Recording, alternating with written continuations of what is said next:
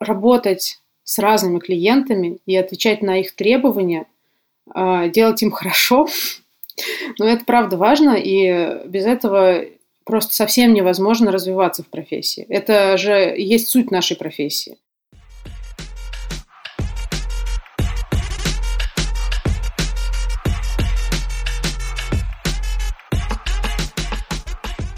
Всем привет! Это подкаст «Где лучше» и мы его ведущие Евгений Зинченко и Анна Минаева. В этом подкасте мы общаемся с представителями разных профессий, чтобы узнать у них, как построить свою карьеру, сколько можно заработать, какие бывают сложности и что мотивирует. Слушайте наш подкаст на всех платформах. Если вы слушаете его на Яндекс Музыке, нажмите кнопочку «Нравится». Если слушаете на Apple Podcast, поставьте звездочку, а еще лучше напишите комментарий, нам будет очень приятно. А еще можете подписаться на нас и наш подкаст в соцсетях, ссылки есть в описании. Наверное, можно сказать, что мы продолжаем такой парад digital профессий. Мы записывали в предыдущих выпусках руководителя SMM отдела, соответственно, узнали про SMM. Потом у нас еще кто был графический дизайнер. И сейчас мы наконец-то дошли до, до того, с чего все начинается, с текста. Поэтому сегодня мы узнаем о том, что такое копирайтинг, и расскажет нам об этом копирайтер Екатерина. Катя, привет. Привет. Расскажи нам, пожалуйста, немножко о себе, кто ты, чем ты занимаешься, как ты пришла в свою профессию. Я копирайтер и продюсер. Сейчас я работаю и продюсером, и копирайтером, потому что невозможно представить быть копирайтером, мне кажется. Ты один раз вступаешь в эту реку, и, и все, и не выходишь из нее никогда. Копирайтинг — это написание текстов за деньги, коммерческое, написание коммерческих текстов, любых. Копирайтер может писать... В общем, все, из чего состоят буквы, может делать копирайтер. От нейминга до лонгридов, вообще прям, ну, мне кажется, прям все. Как я пришла в профессию? Я училась в школе, и ко мне пришла подружка, которая училась в универе. Говорит, Кать, ты там вроде что-то пишешь, напиши ко мне курсовую за деньги. Вот так вот я написала, начала писать тексты за деньги. ну, это, собственно, была моя первая работа, писала курсовые э, много-много времени. А сколько, кстати, стоили? Я вот не знаю, ну, как бы мне кажется, что я брала прям дорого, и это было давненько. Две, две с половиной? Ну, типа три я брала. Но они мне были, типа, все оригинальные, там. А, все проходили антиплагиат. Ну, в общем, я считала себя вообще классным профессионалом в этом вопросе. Думаю, что самый простой путь, как стать копирайтером, и самый такой, ну, типа, прямой, это пойти на журфак, э, понять, что ты не хочешь быть журналистом, но хочешь что-то писать, и вот писать за деньги что-нибудь. Знаем мы тут одного парня, у нас был в предыдущем выпуске, он тоже на журфаке учится, но при этом маркетингом занимается. А, ну вот, а ну как бы копирайтинг, это же вот это младший брат, так сказать, и поддержка маркетинга, все равно же невозможно без копирайтера. А, ну и большинство моих коллег, в общем, пришли также туда, где мы сейчас все есть в целом так для человека типа меня, я все-таки пример привожу, для человека типа меня, который а слой копирайтинг знает, что это текст, деньги, и потом это кто-то видит, как бы ты чуть поподробнее про это рассказала? То есть, как выглядит твоя, твоя работа, там какие-то стадии работы, work-life balance, что-то вот такое, нюансы какие-то? Да, про work-life balance я, наверное, сейчас скажу непопулярную вещь, но мне кажется, что даже в диджитал-профессиях, ну, неважно, в какой то профессии работаешь, всегда можно соблюдать этот баланс, а, и это зависит, на мой взгляд, конкретно вот от профессионала, от специалиста. И находясь на любой работе, можно работать круглосуточно, а можно работать там 9 часов в день. Ну, на самом деле это возможно. И вам будут говорить, что нет, боже мой, digital, SMM, ты же должен целыми сутками, вот у тебя пришел заказ, прямо сейчас что-то публиковать, можешь не публиковать, можешь ставить границы, это возможно. А, друзья трудоголики, а, я вам говорю с той стороны границы, это возможно. И для человека, который условно в 30 лет решил, э, а что бы мне не стать копирайтером, надоело мне работать на заводе, это прекрасно. Мне кажется, все могут туда идти. Э, если хочется писать и не хочется быть журналистом, это классный путь.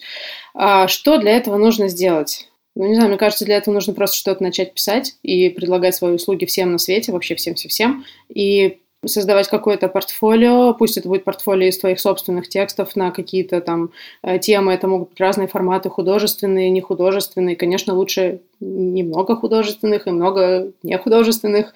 А, ну, там, допустим, можно вообразить, что ты работаешь на какого-то заказчика и сделать для него серию пробных постов, и потом использовать это как свое портфолио. Или это можно написать там какие-то пресс-релизы. В общем, смотря где хочется развиваться, почти везде можно развиваться в плане копирайтинга в любой области. Для примера, может быть, эм, типа вот статья есть в журнале каком-то, например, или на сайте. Ты же, наверное, статью саму изначально не пишешь, тебе дают какие-то вводные, а ты их потом просто обрабатываешь, как это вообще? Э, смотри, здесь есть разные, разные виды заказов. Например, есть копирайт есть рерайт. Я не верю в рерайт чистой воды, потому что все равно ты пишешь новый, как бы, ну, новый, новый материал, ты все равно пишешь новый какой-то текст. Ну, условно, рерайт э, в идеальном мире, это когда тебе дают э, некоторый текст, и ты его там редактируешь под свои нужды. Например, тебе дают миллиард данных, и ты из них делаешь что-то удобоваримое, нужное заказчику, с, там, с какими-нибудь э, важными вопросами, ключевыми словами и всем таким. Но это все равно как бы создание нового текста. И да, могут прийти с такой задачей клиенты, а могут прийти с задачей, вот у нас вообще нет никаких вводных, но нам нужно написать текст про какой-нибудь интимный увлажнитель, пожалуйста, сядь и напиши. И ты такой, хм, ладненько, сейчас разберемся, и начинаешь разбираться. В общем, любой текст пишется примерно так. Тебе приходит с каким-нибудь брифом, он бывает или расширенным, или вообще нулевым. Чем лучше бриф, тем лучше потом финальный материал, конечно же, да, потому что ты не тратишь время на правки, на вообще переписывание всего на свете. Собственно, ну, я не знаю, как рассказать интересно о том, как строится работа. Это всегда строится так. Тебе приходит клиент и говорит, мне нужен текст. Вот такие-то вот, э, значит, э, такой-то формат. Это там лонгрид, или это маленький, маленький материал какой-то, или это статья, или это пост, что чаще всего бывает в соцсетях. Или это там слоган какой-то, да, и вот ты сидишь, ковыряешь, что, что там надо сделать. Хорошо, а как, а как искать этих заказчиков, клиентов, и уж тем более на старте? Мне кажется, во времена пандемии огромное количество образовательных курсов выдало в рынок миллиарда, миллионов копирайтеров, которые такие, мне нужно для портфолио, я хочу. Э, вот сейчас я бы так предложила делать, написать просто у себя в Фейсбуке пост, что вот я тут стала копирайтером, э, ищу клиентов первых, э, готова демпинговать, потому что мне нужно нарабатывать клиентскую базу, очень хочу попробовать работать там. И также потом писать каким-то заказчикам в тех же телеграм-каналах, в тех же, не знаю, в Headhunter, например, зайти по классике, и там всем просто подряд писать, бомбить, привет, я вот, у меня такое-то образование, такой-то опыт, хочу вот работать с вами, вами, ваша команда мне ужасно нравится, всю жизнь мечтала работать с вами именно. И вот этот текст копипейст всем. Это на самом деле самый, конечно, болезненный вопрос, где искать клиентов, ну, для всех, наверное, специалистов, и для нас тоже. Ну, я бы ковровой бомбардировкой действовала. Мне кажется, просто вот так вот всем-всем-всем писать и откликнуться. Кто-то откликнется, конечно, первое время будут предлагать смешные гонорары, но, наверное, на первом этапе можно соглашаться на них, просто чтобы набить руку на разных форматах. Потом, когда все это станет проще, лучше, э, быстрее, не будешь тратить столько времени на написание каких-то ну, несложных вещей, поймешь какие-то вещи там про стиль, э, кому какой-то он voice нужен. Ну, в общем, освоишься плюс-минус в профессии, повышаешь цену и не стесняешься повышать цены. А где лучше работать? На фрилансе или в агентстве? Угу. Ой, тут мне прям есть что рассказать. ну, у меня было много-много дебильных всяких работ. Э, вот сначала я курсовые писала, это была неплохая еще работа по сравнению с тем, что ждало меня дальше, потому что я там типа книжки продавала, экскурсии организовала, ну, в общем, много всего странного. И первая моя такая нормальная работа, ну, серьезная, была на телевидении. И вот я много работала офисным таким копирайтером, Потом мне все надоело, и я ушла прям вот совсем на фриланс. Не то, чтобы у меня были какие-то заказчики, на которых я постоянно работала удаленно. Я ушла прям совсем на фриланс. Это было спорное решение, хочу вам сказать. И мало кому я могу его рекомендовать, потому что э, главная головная боль, кажется, что главная головная боль – это найти заказчика – но на самом деле нет. Главная головная боль – это когда ты нашел заказчика, выполнил ему работу, а потом ты доказываешь, что ты не верблюд, и выбиваешь у него свой гонорар, который ты уже как бы отработал. Потому что никто не хочет, ну, как бы нет, все это, конечно, платит, но э, не круто, когда ты сделал работу сегодня, а тебе платят через три месяца, потому что сейчас тысяча рублей, через три месяца тысяча рублей – это разные тысячи рублей. Я уверена, что есть люди, которым классно на фрилансе, но вот для меня – гораздо комфортнее оказалось работать э, на какого-то постоянного клиента. И, ну, сейчас, понятно, мы все на удаленке работаем, и мне это нравится, потому что ты, с одной стороны, свободен, а с другой стороны, у тебя есть какой-то постоянный клиент, и ты все время в этом материале, тебе не нужно прыгать с одного материала на другой, ты очень погружен в продукт, и, в общем, довольно быстро и качественно делаешь свою работу. Вот ну, для меня так комфортнее оказалось. У фриланса есть, конечно, свои плюсы. Понятное дело, что ты можешь работать из любой точки мира, и я так и делала. Я отправилась на Кавказ, я работала с вершины горы, э, там, с подножья водопада, и все это, конечно, замечательно, но тут добавляется третья проблема – найти нормальный интернет везде там, где мы все фрилансеры хотим работать, типа на берегу океана сидя, все, конечно, классно, но, как правило, интернет везде хреновый. Тебе нужно озаботиться тем, чтобы у тебя всегда была какая-то или местная симка, или что. В общем, с этим можно справиться. Ну, есть там какие-то хабы известные, типа на, на Бали, например, все же едут работать, там же наверняка все классно с этим. Опять же, вот, ну, тут каждому свое, мне комфортнее на стороне клиента. Агентство, конечно, дает э, огромный опыт в плане вот этой вот перестройки с, одного, с одной темы на другую, ты пробуешь себя вообще во всех форматах, вообще во всех темах.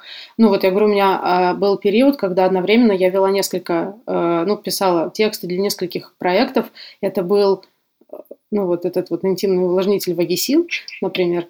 Э, и э, там же были молокоотсосы Филипса Вент. И там же были, там могли быть какие-нибудь бои UFC, например, с Макгрегором. Ну, то есть это такой вообще... Набор победителя. Да, да. Это просто такой, так, вот тут мы употребляем слово ляли, а тут мы не употребляем слово ляли ни под каким предлогом вообще.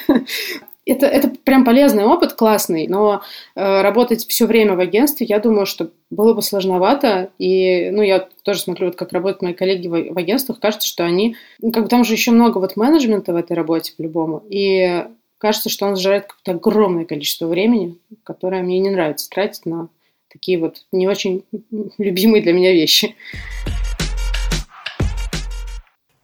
Я вот сегодня пока бегала, задумалась, что я слушала подкаст и задумалась о том, что я реально, ну, всегда ты фоново плюс-минус можешь мониторить какие-то вакансии на ХХ.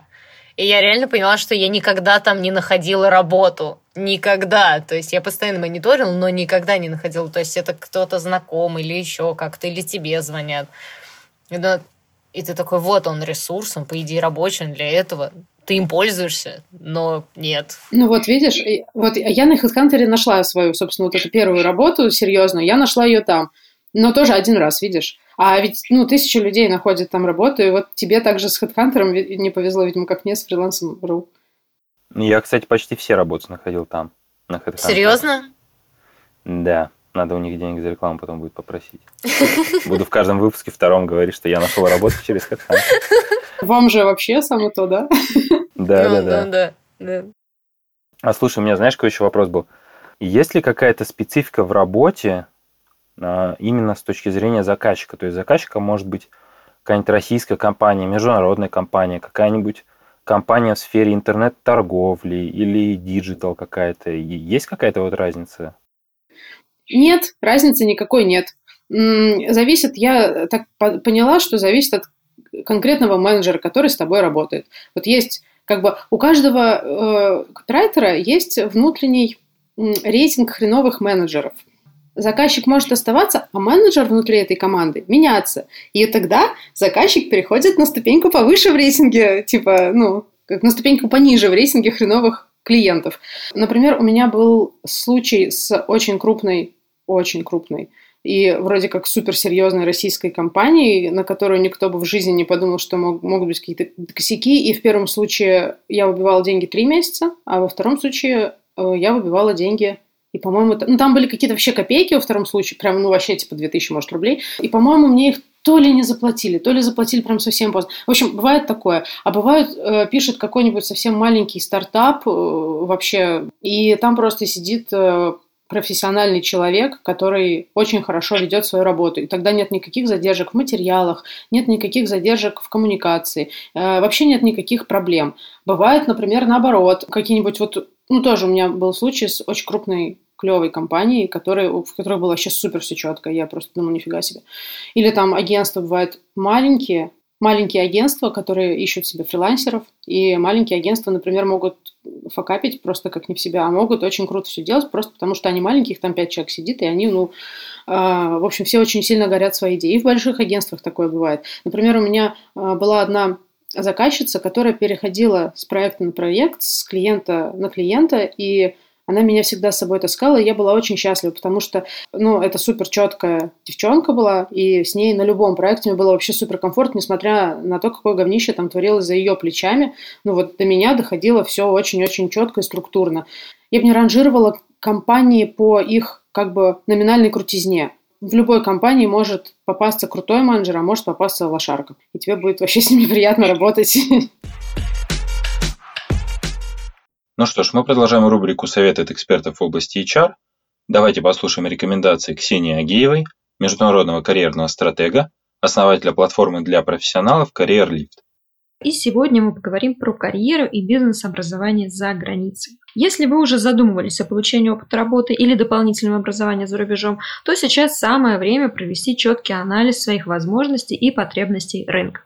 Итак, давайте же пройдемся по шагам, что вам нужно знать для принятия окончательного решения. Первое. Определите первичные страны для профессиональной миграции. Для начала просто те страны, что вам нравятся и соответствуют вашим требованиям. Вы бы там хотели просто жить, а не только работать. Насколько вам комфортно люди в этой стране, насколько вам комфортен образ жизни и ритм, который там есть.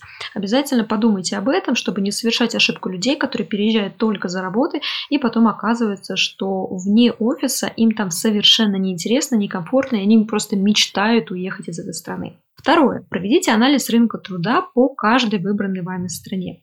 Найдите примеры вакансий, подходящих для вас. Сопоставьте их со своим профилем. На что вы можете претендовать на данный момент? Определите это. Поймите, а, сколько вакансий вообще существует на рынке. Оцените уровень зарплаты, который вам предлагают там. И, соответственно, примите такое решение для себя, насколько действительно мне это подходит.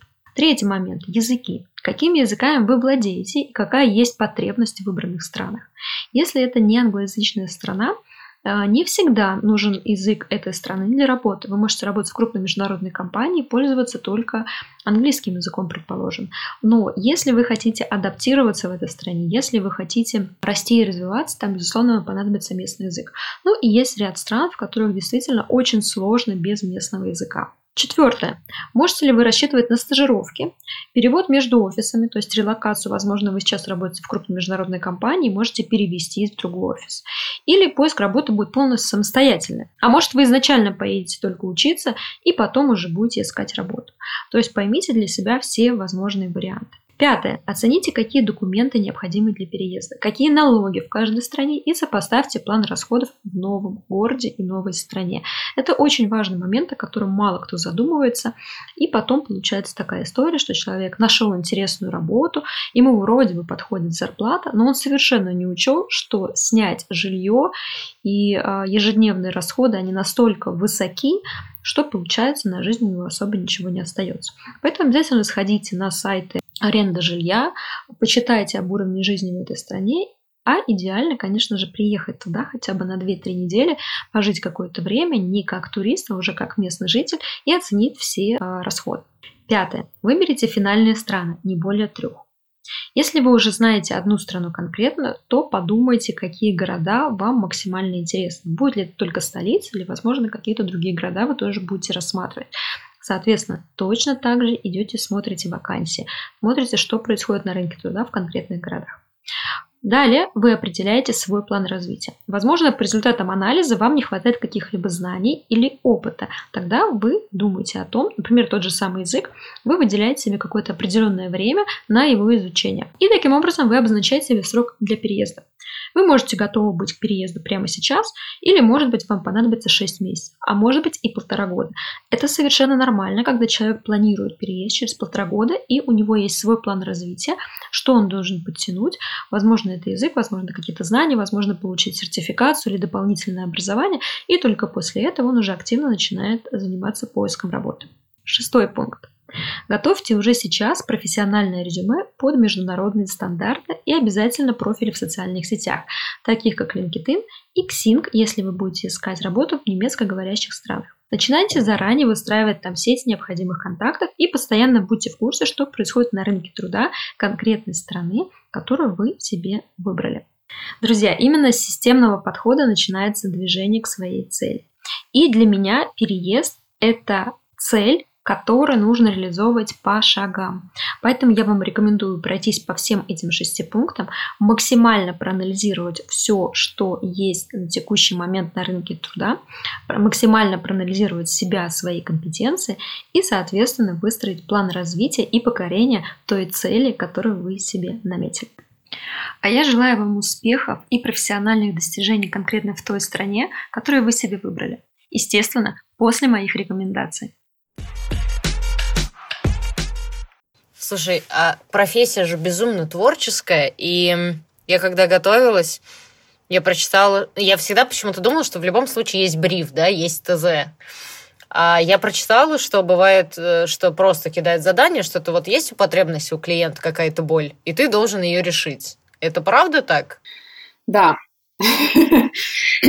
Боль клиента часто становится нашей болью. Бывает клиент, который э, написал задачу, ой, я не знаю, что надо, но я здесь хочу сделать круто. И э, его мотив такой, я реально не знаю, что мне надо, а вот ты там 50 вариантов напиши, а мы разберемся.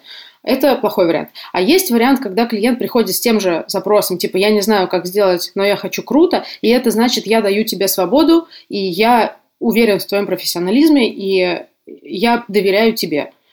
И э, один и тот же запрос с разным внутренним мотивом может привести к очень разным результатам. И в этом рейтинге хреновых заказчиков они получат разное место.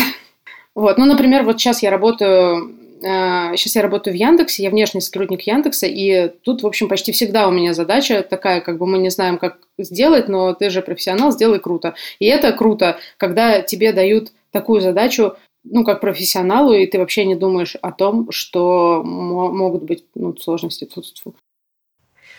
А был, кстати, какой-нибудь самый запоминающийся такой прям крутой проект, куда было вложено очень много любви? И получилось хорошо? И получилось хорошо. Мне нравится сейчас мы просто... мне очень нравится сейчас моя работа. Мне кажется, я вкладываю туда много любви, у меня все хорошо получается.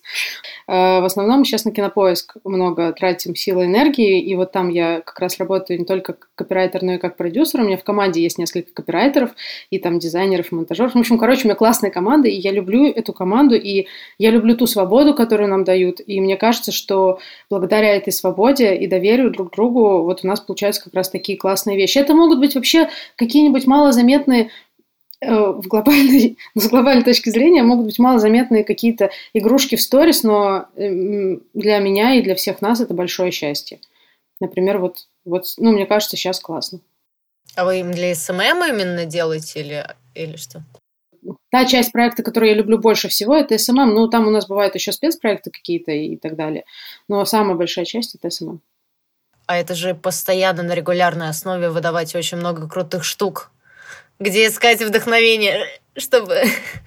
Понимаешь, ну то есть это как, я не знаю, сейчас будет э, гре- грешноватое сравнение, наверное, но это как, знаешь, как э, писатели описывают вдохновение, когда ты ничего не делаешь, оно само, ну типа Господь Бог приходит и двигает твоей рукой. В общем, также, правда, очень люблю свою работу, и мне кажется, у меня так и происходит. Ну, даже если это какая-то абсолютно э, ерунда, э, не знаю, ну какой-нибудь маленький анонсик, но когда ты это делаешь по любви и с большой свободой, и с большим доверием к своим коллегам, э, даже это получается, ну вот именно так. Я не знаю, как иначе. А, ну иногда бывает, что совсем не получается, тогда надо читать кого-нибудь, кто тебя вдохновляет, ну типа, кто нравится, как пишет, и все.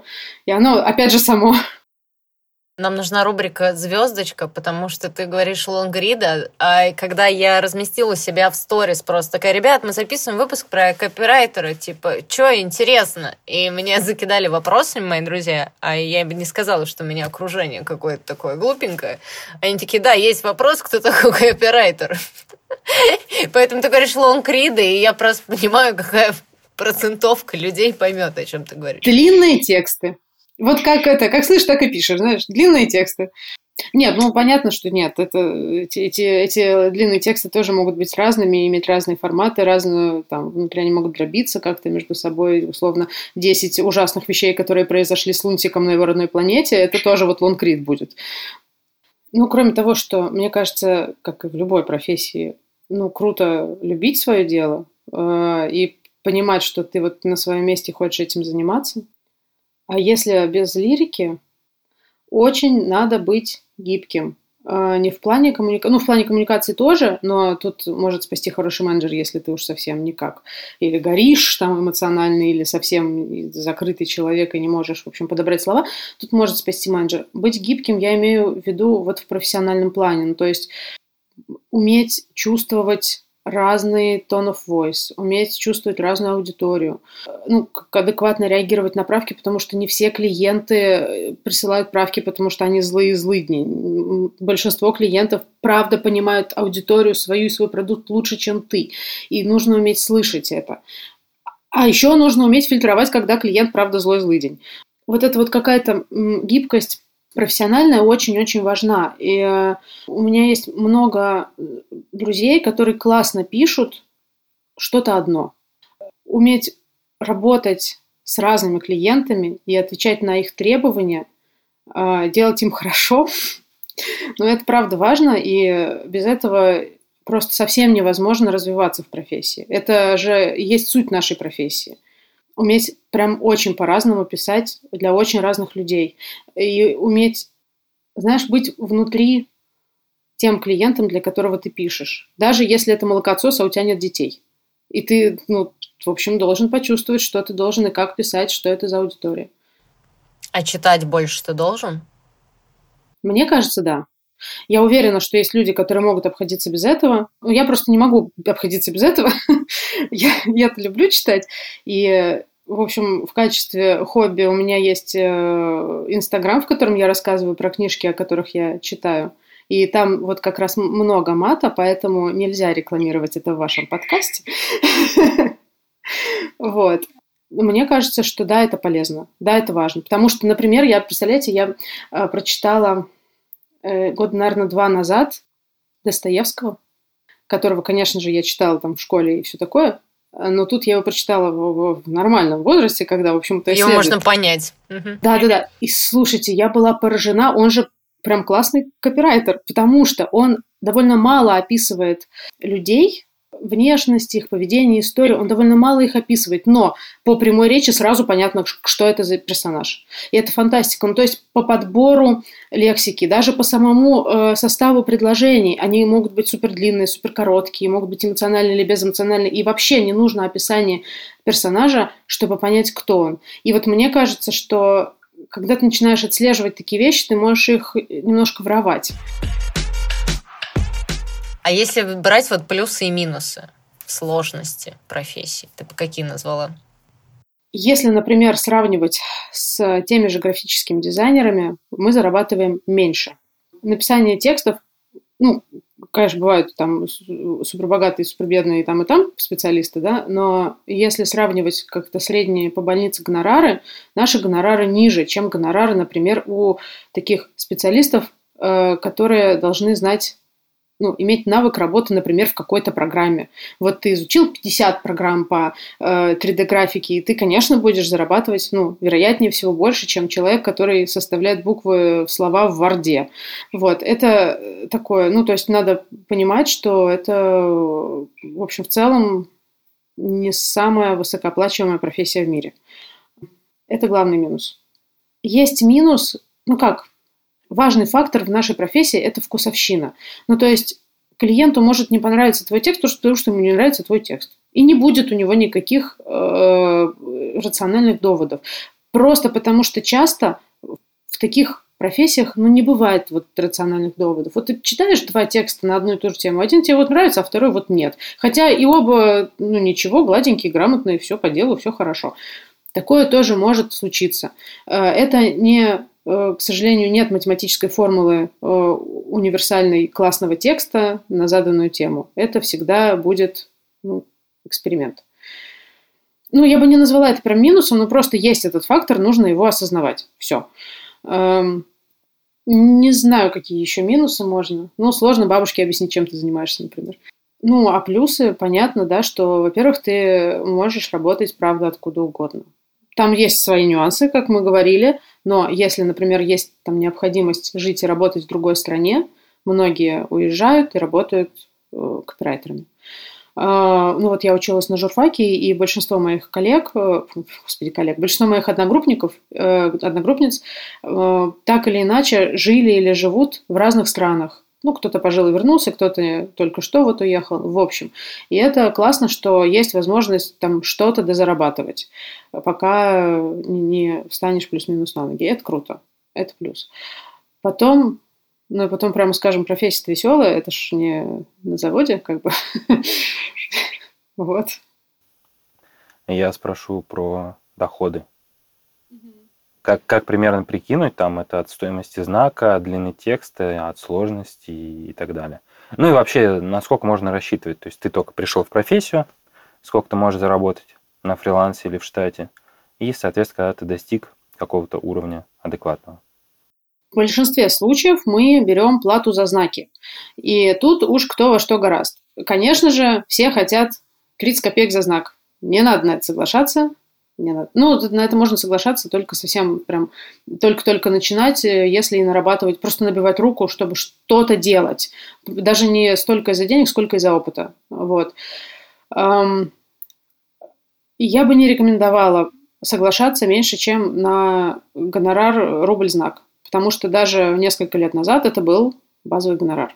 Сейчас, э, конечно, невозможно представить себе события, которые не повлияют на экономическую ситуацию в России. И вот сейчас у нас сложная экономическая ситуация, и тоже все берут рубль за знак. Эм, я беру больше.